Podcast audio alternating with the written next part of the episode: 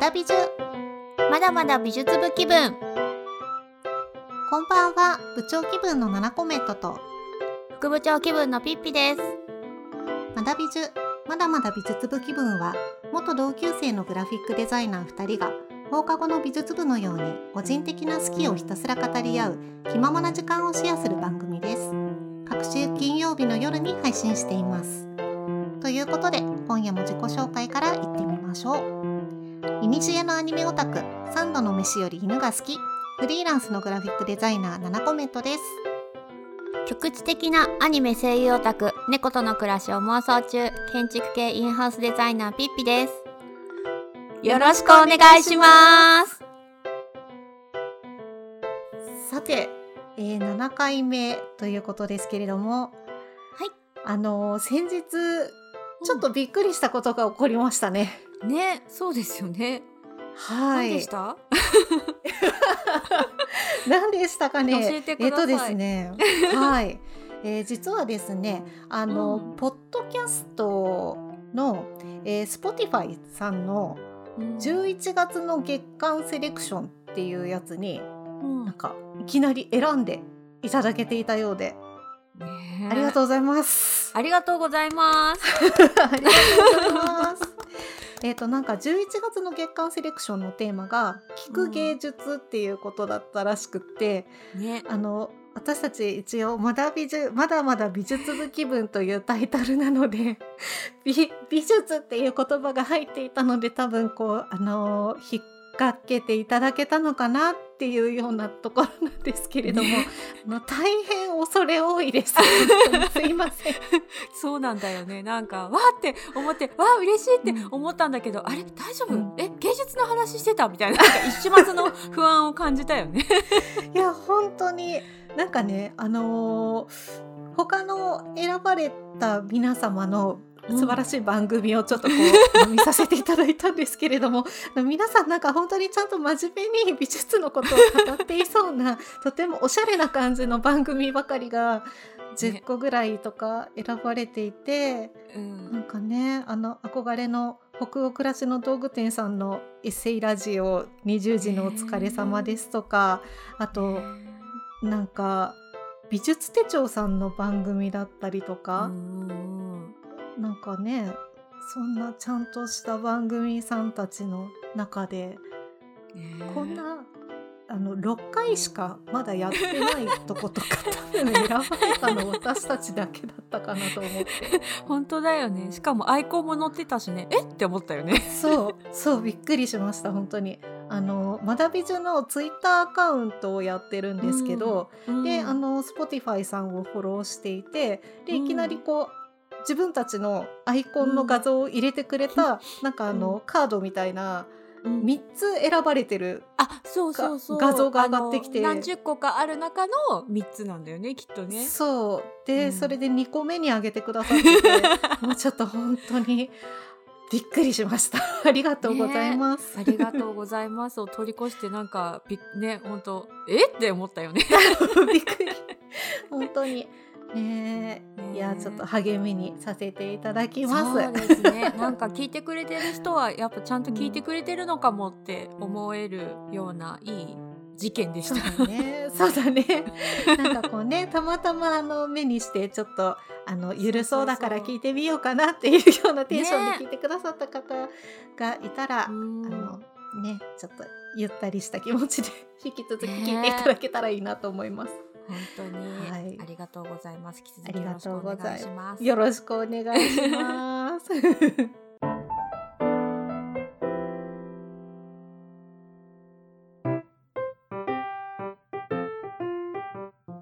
それでは本日のテーマいってみましょう。毎回一つのテーマについて7コメントとピッピが好きをひたすら語り合います。一緒におしゃべりする気分でのんびりお聞きください。ということで本日のテーマは滑り込め庵野秀明展予習編おさらいしとこエヴァンゲリオン。うわー。あーこれはね来てしまいました。ちょっとやばもう楽しい今回。もう楽しい。もう楽しい。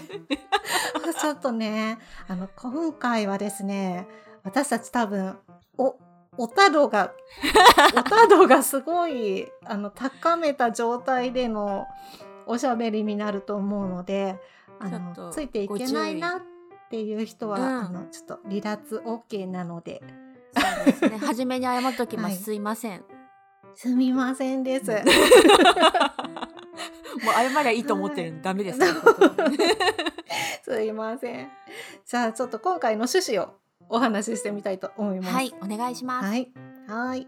えー会期終了間際の庵野秀明店に滑り込むため予習と復習に燃える部長と副部長 予習編の今回はエヴァ世代の私たちの中に根付いているエヴァンゲリオンへの気持ちを改めて掘ってみますちなみに考察はありませんひたすら好きを語る放課後の美術部の空気感をお楽しみください。ということでやっていきたいと思います。ねそうなんですよ。もう考察とかはもう素晴らしい考察をいたくさんの人がしてくださってるので、もういい。ただ愛を語る。というそう。もうね考察班の皆さんにあの、ね。どうこうしようっていう気は全くありませんので。本当に。はいあのーうん。あのただねただただあのエヴァ好きのオタクが なんかちょっと隣でなんか話してんなみたいなぐらいの。あそんな感じですね。そ 本当傍らにあのいるはい。感じでお聞きいただければ、はい。と思います。ということでじゃあまあ楽しくエヴァの話をしていきたいと思います。はいお願いします。お願いします。はい。ではですね、まず最初に、えー私たちエヴァ世代ということで、ね。副部長が エヴァのことを義務教育だと 言っているんですけれども、ちょっと副部長さんそこのところからお願いします。そうですよね。ちょっと何故っていうところもあると思うんで まあちょっとこういう考え方に至った経緯っていうところで、まあ、私はい。も奈々ちゃんもなんですけど新世紀エヴァンゲリオン」っていうのがテレビアニメの放送が95年から96年。でこれがあの当時シンジと同世代だったって私たちが。っていうところもあってでプラス、うんうん。この毎週水曜日あのアニメを毎週水曜日 夕方18時半からやってたっていうあの事そうなんだよね。とんでもないよね。そうびっくりするんだけど、まあ、事実としてやってて、だから私たちがこう部活から学校から帰ってきてもこう普通に見られる時間だったっていうのもあって、こう当時はふあの当時は普通のアニメと同じように見てたんだけど、まあ、子供心にもこう様子はおかしいなってこれなんかおかしいっていうのは分かっていたんだけど 何がこう魅力で、ね。そう魅力でみたいなところは分からないまま、でもこう時を経て私がこう大学卒業後にこう劇場版が決まったりとかってなってくるとこうあ昔見てたなみたいな感じでこう本能的に無視できず こうずっと取りつかれた必須科目みたいな感じの、あうん、なんーかこうね。うん、ただ単に個人的にとらわれてるだけなんだけどそうあいで、やでもわかるね。う。うん。ん、なんかこやっぱり。う魂に根付いてしまったみたいなところがあって。そうですね。そうピッピとしてはねそういうエヴァンゲリオンのこう出会いだったんだけど奈々ちゃんはいかがですか、えー、7コメント的にはですね実はですねあの私はエヴァをちゃんと履修したのはうん。あの美大生の時うん。なんですよね。で、うんうん。あのテレビ放送当時まあうん。リアル中二病だったわけですけれども リアル中二病だった部長はですねオタク深掘りたいけど。真っ盛りで、うん。いやそうなんですよね。またの機会に、えー でですね私その頃ですねドラゴンマガジン派で、であなるほど。のスレイヤーズのこってりしたオタクだったんですよね。なんかわかる気がする。もうね元気っ子大好きだったの。うんうん。それゆえにねあのエヴァは漫画が月刊少年エースで連載していたのでちょっと自分の守備範囲ではないと思っていたんですよ。うんうんうんでももうさすがにねお高いわいでもまあ社会現象になったぐらいですから、うん。お高いわいではもうエヴァの人気は上気を逸していたので ひとまず無視できないと。でそ,、こでとりあえず見た目と喋り方が大好きなアスカのキャラクター本だけなぜか持ってましたね。ちゃんとキャラクター本ニュースするところがすごいよね。そうなの。とりあえず何か手にしておかなければいかんだろうということで、はい、一応。でまあちゃんとねあの全てを見たのは大学生になってからっていうことなんですけどなるほど。はいそんな出会いでした。ね。というところで、えっとあ、まあいろいろと人生の中で結構な部分を占めているわけですけれども、い。はいまあちょっとねここであのエワのそれぞれの推し遍歴を語らせていただければえ、と思いますね。これ部長さんぜひお願いします。よろしいでしょうか。すいません。はい。えっとまず部長7コメットのエヴァの推し遍歴。ね。えーまずですねテレビシリーズでは圧倒的に総流アスカラングレーですね。そうだよね。キャラボン買ったもんね。そうキャラも買ってるぐらいで もうねこれはねあのツンデレかけるハーフツインテかけるもうミヤムっていうところでイコール優勝っていうところなんですよね。まあ、そうん、間違いないよね。間違いないんですよね。ね。まあちょっとね高飛車キャラが好きだったっていうのもありまして、うんやっぱあのね圧倒的な美少女感とそうね。高飛車感にやられ、うん。はいもう飛鳥一本っていう感じでした。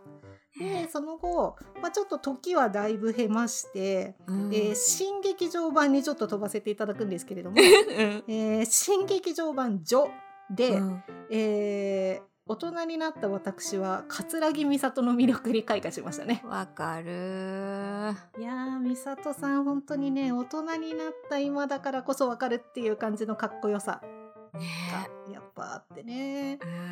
うんうんなんかもうあのちょっとひあのかけ離れてるんだけど自分とは、うんうんあのちょっと無視できないなんか女心みたいなのとかこうリアルななんか葛藤みたいなのとかがすごく感じてうん魅力的なキャラクターだったんだなっていうことに自分が成長したことによって気づいたっていううん。感じですね。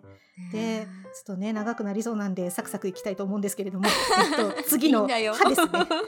うんうんうん。新劇場版「歯」になりましたら、もう、うん。巻波マリー・イラストリアスさんが出てきてしまいました。来てしまいました、えーかつてこんなに楽しそうにエヴァに乗るパイロットがいたかという感じで歌歌ってたもんね。しかもはい。もうそして無双で、うん。坂本真綾イコール優勝。もうこれもね、まあ優勝が確定してしまったんですよね。そうだよね。まあね飛鳥もねもちろん良かったんだけれども、うん。ちょっと結構ねマリさんが出てきたことで活躍の場がね半分ぐらい奪われていたかなっていう気はします確かに。ちょっとかぶってるって言い方が炎上しなければいいなって思っている。そう。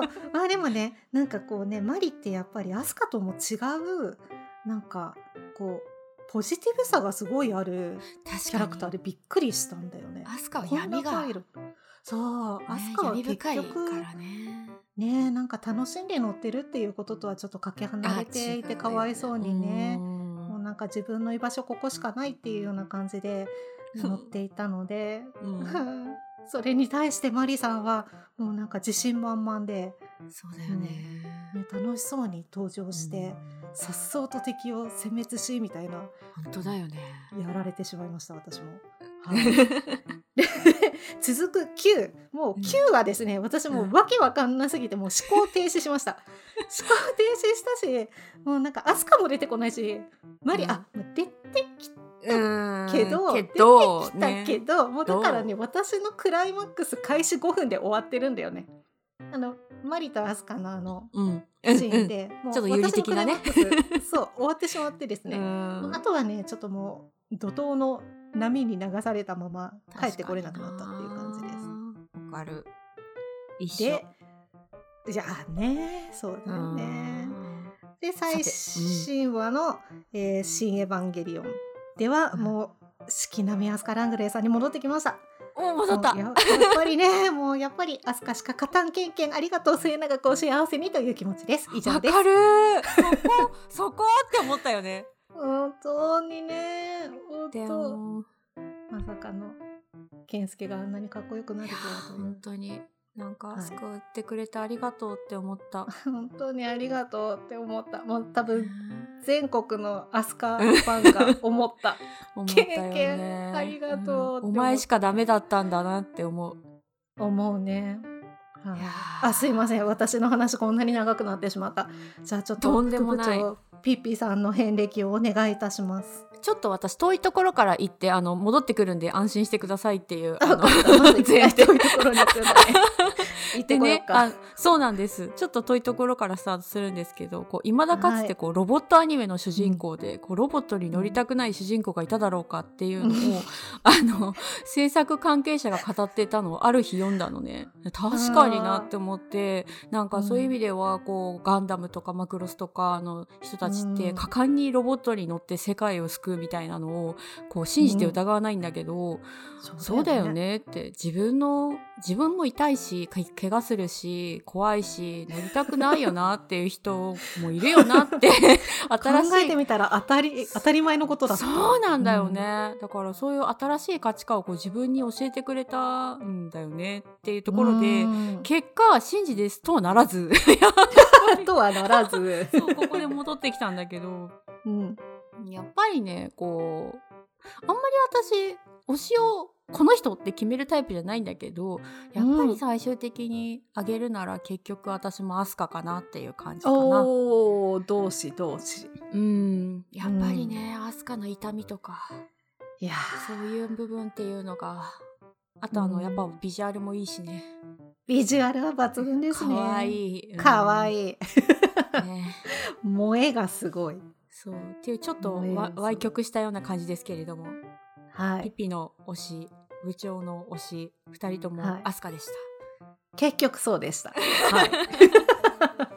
面白いのか面白くないのか。え まあまあねそこはもはいうやむやにする、うやむやに。はい。ということで、えーうん続いてはですね、エヴァの好きなエピソード、ちょっとね語ってみようかなと。まあ、一つずつぐらいかなっていうところで。うんじゃあ、まず部長7コメントの、えーうんエヴァの好きなエピソード、えーテレビシリーズになるんですけれども、うん。結構ね前編にわたってあの、うん。美里がビールをグーって飲むような日常感が好きで でなんかあのシンジとアスカのドキドキ学園ラブコメ感みたいなのがたまに挟まってくるじゃん。入る入る。そうあの感じがねもう何とも言えず好きでしたね。なんかねそうまあその頃ねあのお年頃だったのもあってやっぱりそういうねちょっとこう恋愛的な要素とかにドキドキしたりしておりました。ちょっとね、うん。美里さんとあの梶さんの大人の恋愛にも憧れたけれども。そうだね、はそうそう。まあそんなような日常の風景というかうん。日常のストーリーが好きだったっていうところがあって、えっと、第9話の「瞬間心重ねて」でうんあのなんかシンクロさせる作戦の時に全然シンジとアスカが心が最初通っていなくてでうん。それを息を合わせるためにいろんな特訓をして なんか一緒にダンスしたりとかなんかゲームしたりとかいろいろしているのがすごいコミカルに描かれていく明るい回だったんだよね。うん、そうだね。ねえ。そう。であれがすごい好きだったなって思って。わかる、うん。思い出すもん。でまあちょっとねそう、ん劇場版になるとあの、うん。テンポがよくね進んでいくから、うん。やっぱ尺がね限られているから、そうだね。ね。ね。まあテンポよくて見て飽きないんだけれども、うん。そういう日常の中で絆を深めるシーンっていうのがちょっと少なくなっていってしまっていたのでちょっとそこは寂しかったかなと思いました。確かに。同じ、そうだね。無駄に多かったもんね、それがすごく良かった。そうそうなんだよね。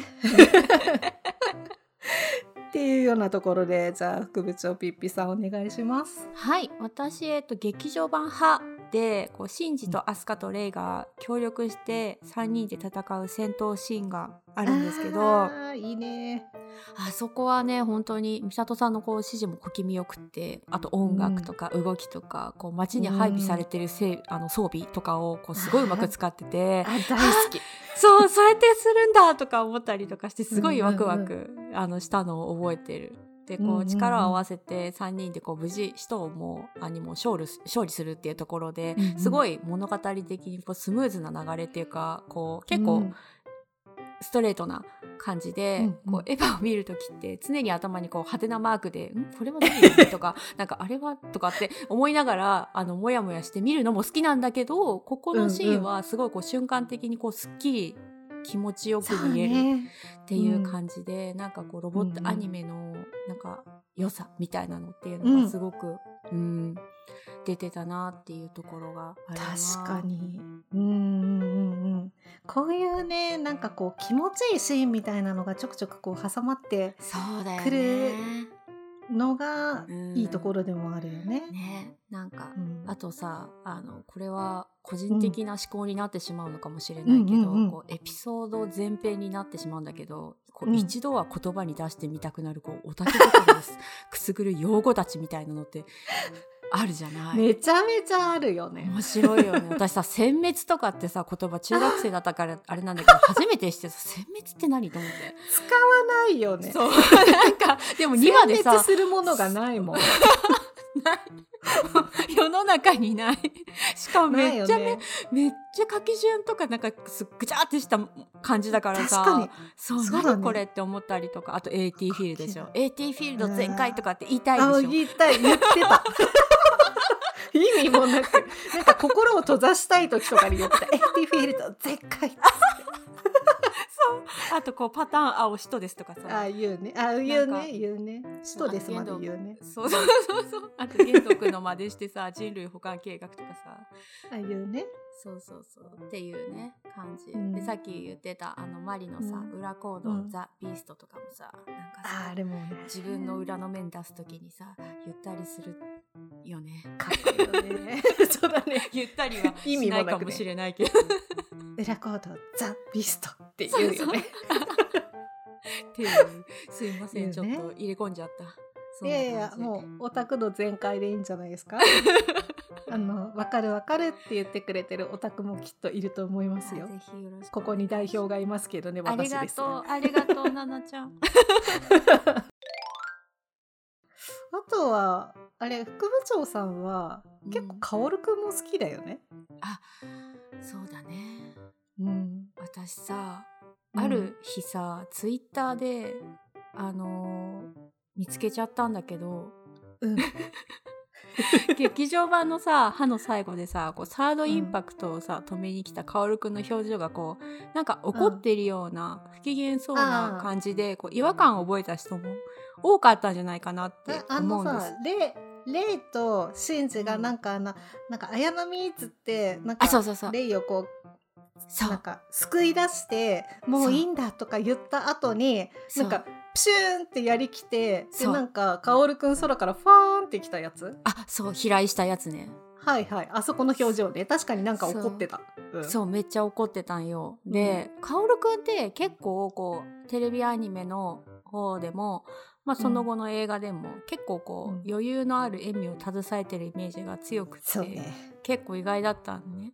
そしたら、うんそしたら公式発表として、うん。カオルくんがその時何を思ってたかってシンジに対して、こう知らない間に女とくっつきやがってという気持ちだったっていう 衝撃の 事実が発表されてこれツイッターでわーって結構タイムラインでグワーってこう上がってきてなんなんだってって思って、公式が言うっていうね。そう公式でもうだからもうこれは、うん、本当公式です。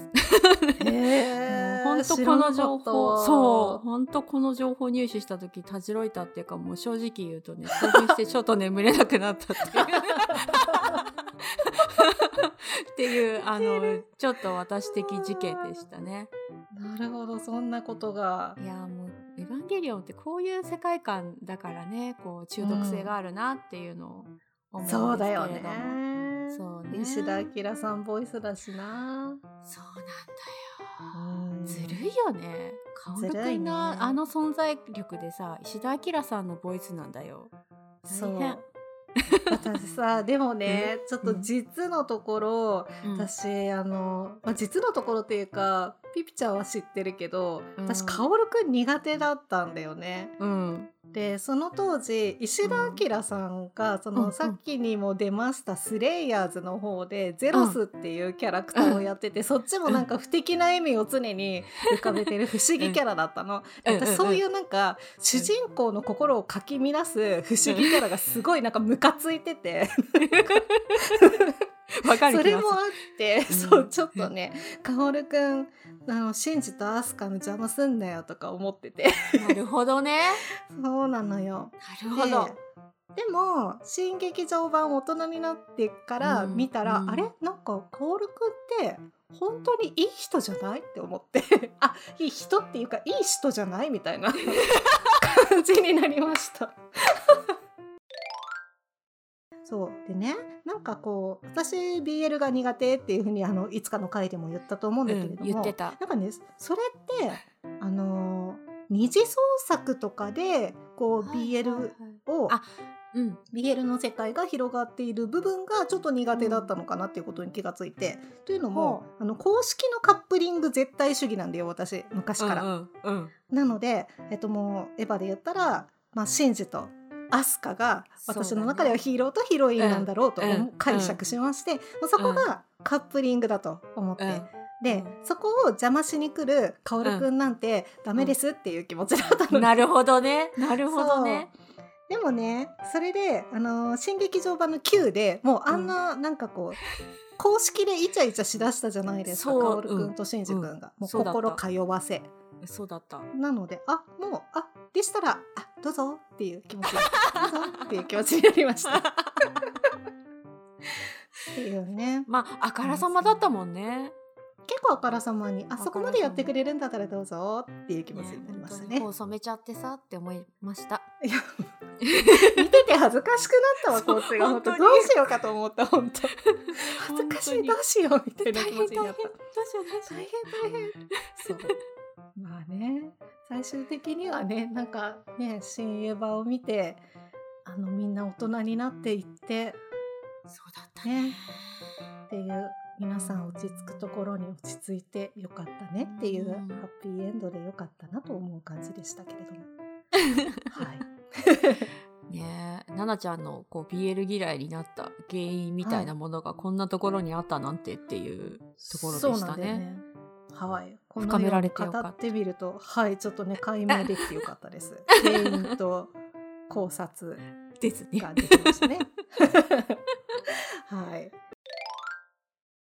というところでまあエヴァンについてはこんなところかなと思うんですけれども、うん。えーとまあ今度庵野秀明店に行くっていうところでそうですね。「シン・ゴジラ」についてですね「シン・ゴジラ」とエヴァについてちょっとうん。あの軽くお話ししておきたいなとそうですね。思うんですけれども、うんまああのエヴァの最終章うん。新劇場版の最終章待ってたらうん。なんかいきなりゴジラ出てきた そんな感じだった。突如すぎたよね。え、え、待ってたんですけど、エヴァーって感じだった。エヴァはどうなさったのかというふうに いいですけれども、まあっていうね、思ってた。全国の全国のエヴァオタが思ったところでまあね、うんあのその後ねあの奥様の庵野もよこさんが、はい。えースタジオカラーの10周年の記念で書かれた「大きな株」かっこ株っていう 漫画がありましてそれであのーねスタジオカラーの歩みとあと庵野監督の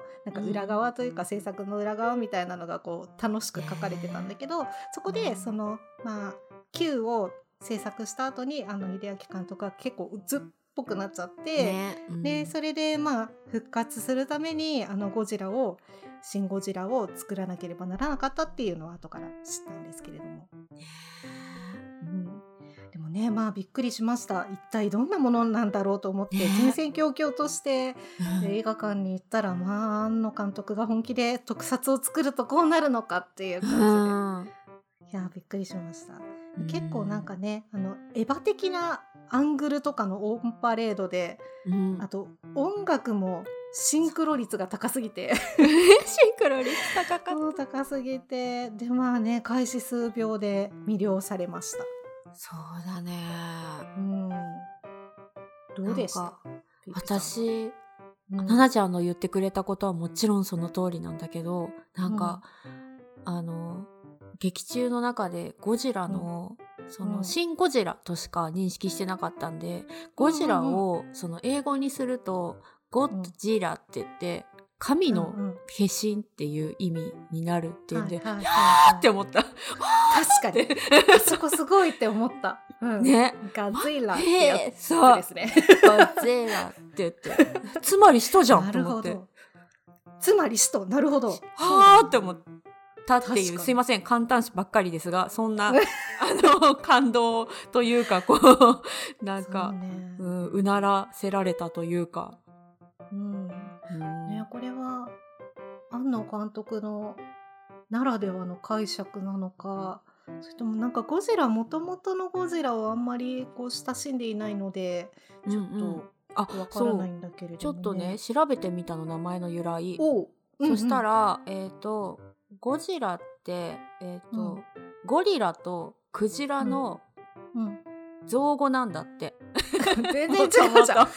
そう。なんだけどプラスなんかね、ゴジラっていう、うん、そのもともと神の化身っていうその漢字で表したゴジラっていうのもあるみたいで、うんうん、なんかダブルミーニングみたいな感じらしいんだけどそれをもともとそうなんだ。そうそうそう。でだけど、えーと、そのゴジラが海外のその外国の映画版になった時に、うんうん、やっぱ英語に訳さなきゃいけないってなった時にゴジラを、うん、あの神の神様っていうところも含めたらより強そうとかすごそうみたいな感じで「5」をあえて「5」としたっていう形なので、そうだから庵野監督はでも絶対これを知ってたなっていう感じで、ね、そうだよね。絶対知って、うん、そういう設定にしたんだね。そう。へえ面白い。面白かった。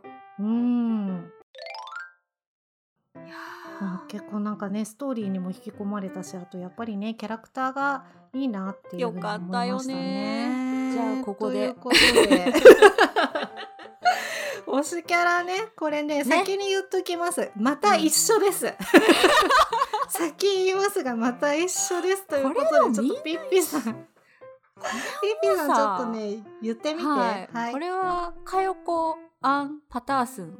これ一択ですね。はい。あ、えっと、ね、ちなみに、あの、さとみちゃん、石原さとみちゃんの役ですね。あの、米国大統領特使の。最高。ねえ、さとみちゃんの役の中で私は結構一番好きかも。こうアスカがこう成長したかうまくなんだけどうまく成長したらこういう感じになっていくのかなっていう感じだよね。でなんかこう人間味あふれる感じはあるんだけどどうしてもやっぱこうキャラクターが強くてアニメの中の人みたいな 感じ。本当だよね。そうなんかそれを考えてたらなんかあの、うん、伊藤博美ってあの市川美香子ちゃんの役の方がこうなんか機械みたいにバーって喋るじゃん。あそれも考えるとちょっと例みたいとかここまでもちょっと炎上覚悟で言ってみましたけど なんかそういう風にも見えてきたみたいな感じ。なるほど。まあねだいぶなんかこうおたおたした感じの例になってしまったけれどもそうなんだよね。でもなんかあの聡明な感じとか そうそうそうそう、うん、ちょっと人間味がない感じとかね。っていう感じであー、でもいいよね。あのさひろみちゃんあ、まあ、あの美香子ちゃん演じるひろみちゃんもさ、最後にさ「そうね、よかった」って言って笑顔がちょっと見える時にあ人間味感じたってなって、ね、ちょっと。やられましたあの笑顔は。いいよね。いいよね。ということで部長さんもかよこさんですけれども、はい、はい、私はザラはどこ？でもうノックアウトされましたね。わかる これ見てない人が聞いてもちょっとわかんないかもしれないんだけど。はいあのね、いいんですよね「ザラはどこ?」っていうところがあるんですけれどもそこの石原さとみさんがとっても素敵です。ね、あの高飛車な感じがいいんですよ。いや最高本当に高飛車キャラ好きとしてはもう本当にもう、ね一択っていう感じでした。最高です。あの他の高飛車キャラと並べても、やっぱり最高ですね。かよこかアスカですね。やっぱね、はい、なんかもうなんか夢が叶うなら共演してほしいもん。二人で。二次元と三次元の共演もね。ちょっとなんかうまいこと、ね、うまいことやってくんないかなって思ってる。あなんかあれかな？張り合う張り最初張り合うけど、うん、なんか結局のところ、うん、なんかお互いを認め合いそうじゃない？そうだよね。あなたはよくやってるみたいななんか。そうそうそうそうそう。あなたもやるじゃない？みたいな。いいね。感じになりそうっていう妄想が止まらんね、これこそねあいやほんとリアルにね中学とか高校の時の美術部、うん、ほんとこんな話ばっかりしてたわ先輩とかと。楽しかったなあの頃。という、ねっていうことで。はい。ということでえっ、と今回はえ予習編ということで 予習してんのかなからよくわかんないんだけど。ちょっと好きなのエヴァ。喋っただけ。そう。そうただそれだけ。エヴァとシン・ゴジラについて語ってみました。ありがとうございます。ありがとうございます。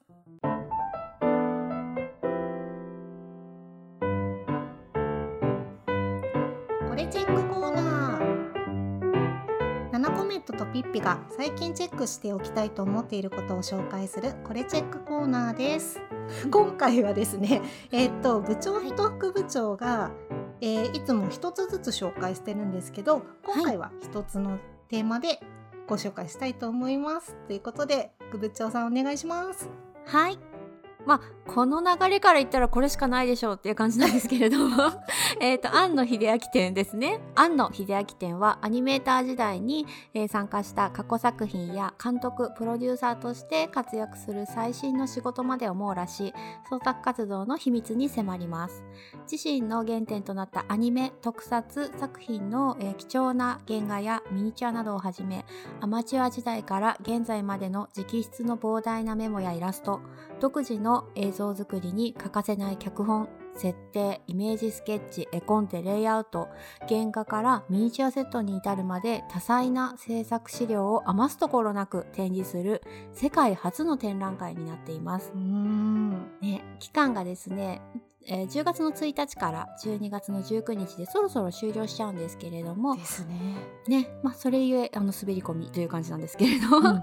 で、えー事前予約制になってますね。で場所は、えー国立新美術館東京の六本木にある美術館ですね。はい。うんうんで、えー詳細なんですけれども、まあ、あの過去現在未来っていう形で分けてあるみたいでまず過去がですね庵野秀明の原点と彼がリスペクトするものということでウルトラマンや仮面ライダー宇宙戦艦ヤマトや機動戦士ガンダムなど庵野秀明さんが幼少期から敬愛する漫画アニメ特撮作品にまつわる貴重な資料を一挙展示されています。さらに、縦3メートル横15メートルの巨大 LED スクリーンを駆使し庵野さんが敬愛する映像作品を振り返ることで庵野秀明を作ったものっていうのを体感していきます。ほうほうほね、う。こそ。だね。で続いて現在なんですけれども、アマチュア時代から現在に至るまでの奇跡をたどるということで無名だったアマチュア時代から一世を風靡した新世紀エヴァンゲリオン。そして興行収入100億円を超える記録となった新エヴァンゲリオン劇場版に至るまでを紹介。庵野秀明が何を考え作ってきたのか数十年にわ数十年に及ぶ創,、作活動を門外不出の関連資料でたどり映像作品にかける情熱と試行錯誤の過程を紐解いていきます。うーん、見応えあるだろうね。そして未来っていうのが何になるのかなっていう形なんですけど、うん。未来へ継承するためのアーカイブということで、僕らがいなくなってもアニメや特撮が残るようにしたいという思いで庵野秀明さんが立ち上げたこれ ATAC でいいと思うんですけどえ名称はアニメ特撮アーカイブ機構。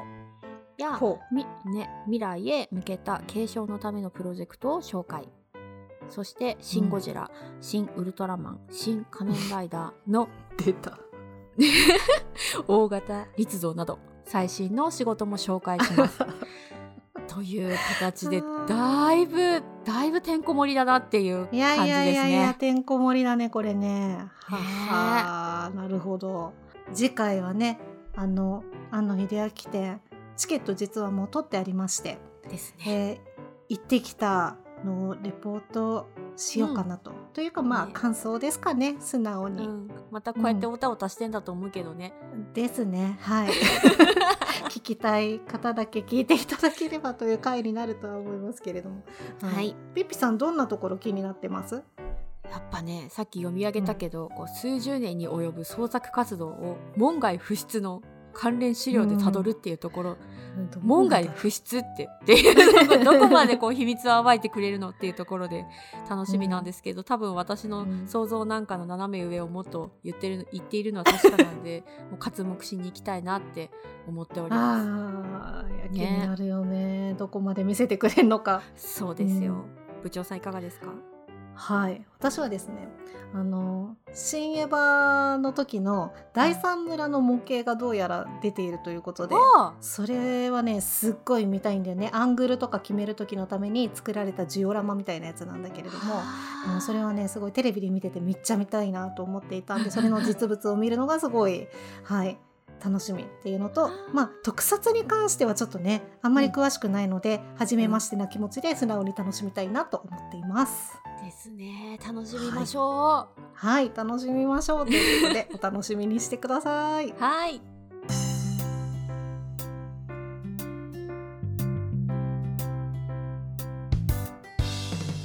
はい。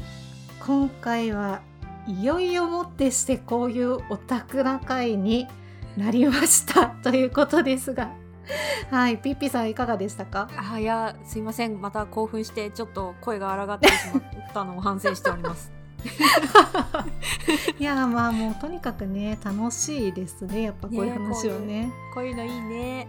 こういうのもねまたね、あの多分えっと聞く芸術っていうので読んでいただいたのとは全く ちょっとねかけ離れてもないのかな？いやいや私たちの中では芸術だと思っていますので総合芸術ですよね。その通り。エヴァンゲリオンなんつったら、はあい、そうね。自信持ってこう。あのね自信持ってこう。自信持ってこそう安野秀明さんは完全に神なので。あそうですね。でまあえっ、と次回は先ほども申し上げましたように、い。えーいよいよ庵野秀明店に、うん。えー滑り込んできましてで、はい。会期満了間際の配信になると思うんですけれども、そうですあねのいもう行ったよっていう方も行けなかったっていう方もうん。一緒に楽しんでもらえたらいいなって思います。そうですね。はい。はい、ということで次回も楽しみに 私たち自身とっても楽しみにしているので よろしくお願いします。お願いします。はい、えー今回は滑り込め庵野秀明展予習編おさらいしとこエヴァンゲリオンをテーマにおお話ししましたまた次回も放課後の美術部のように皆さんとおしゃべりできたらいいなと思います。それではまた次回。さようなら。